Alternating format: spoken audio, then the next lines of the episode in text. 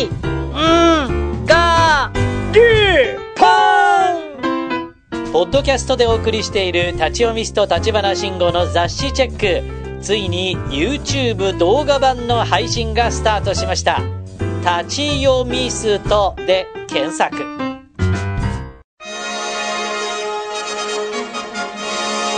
この番組は世界中からのカンパで支えられています。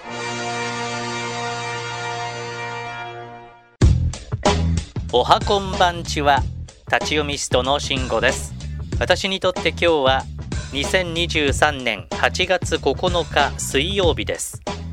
では早速雑誌チェックです。今日8月9日の三つ星記事は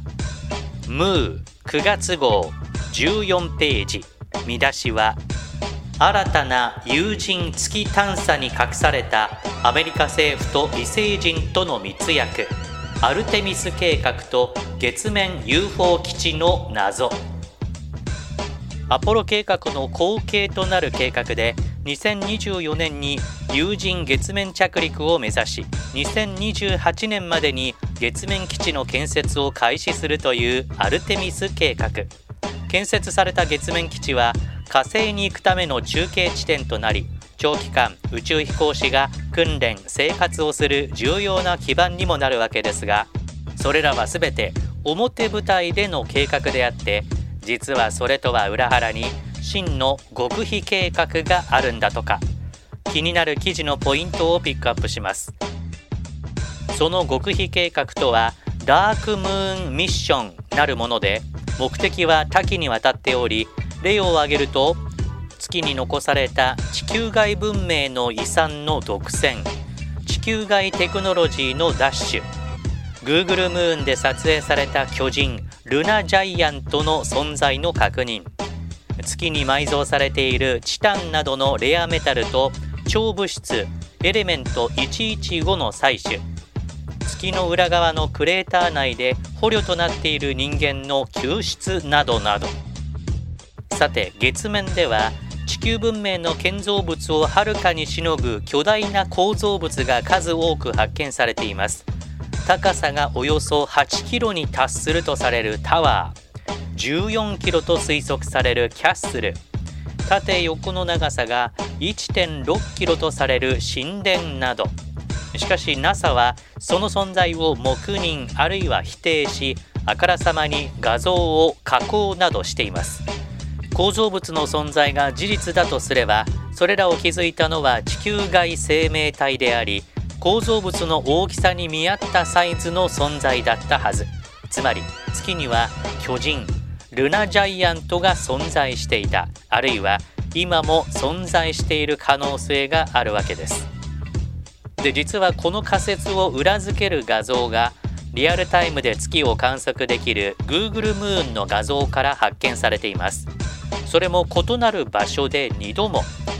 最初に巨人が発見されたのは2014年7月20日。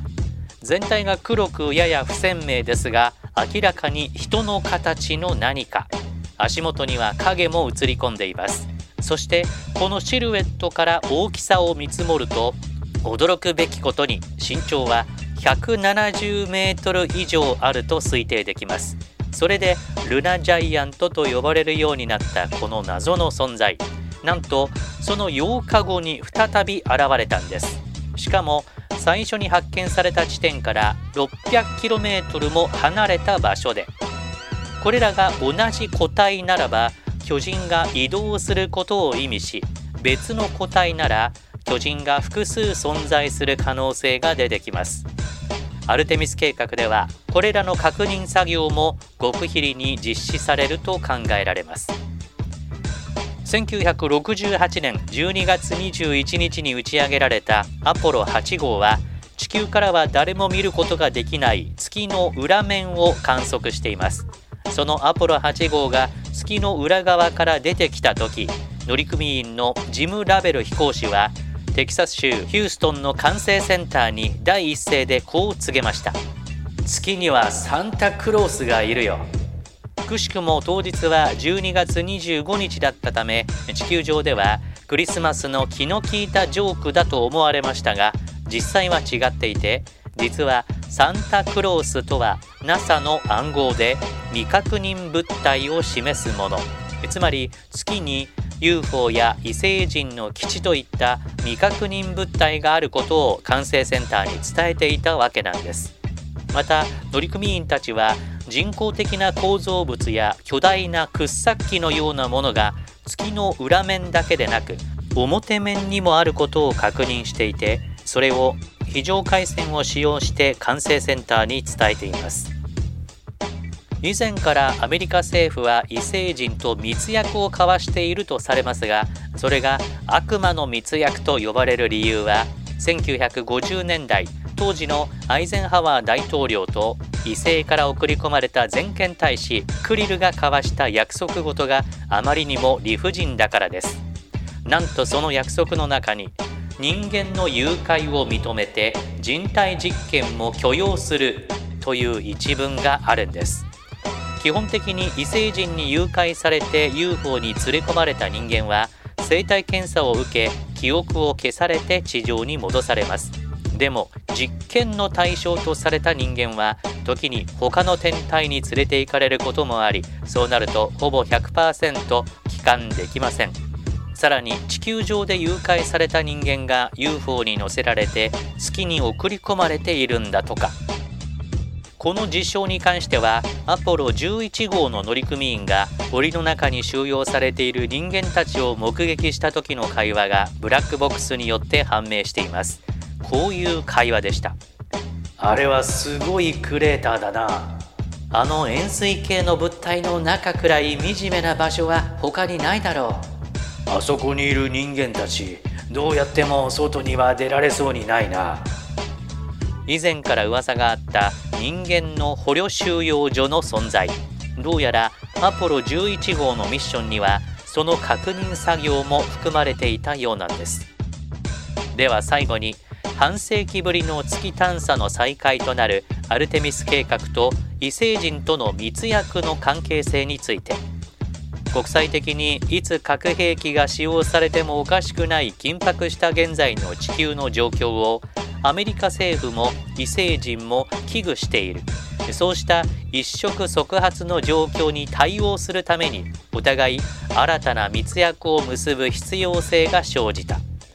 内容は不明ですがそれこそがアルテミス計画のダークミッションの中で最大の目的ではないかとも考えられるようです。さてさて。月に住む巨人ルナジャイアントの身長は170メートル以上ですから人間を身長170センチと考えればおよそ100倍です。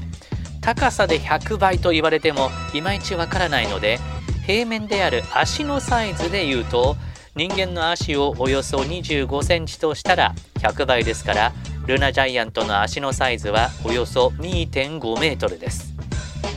その5分の1程度しかないってことなんですよね。足のサイズは42センチだったそうですから。アンドレザ・ジャイアントは。海外からのカンパはペイパルで。立ち読みストアットマーク Gmail.com まで。国内のカンパはみずほ銀行から。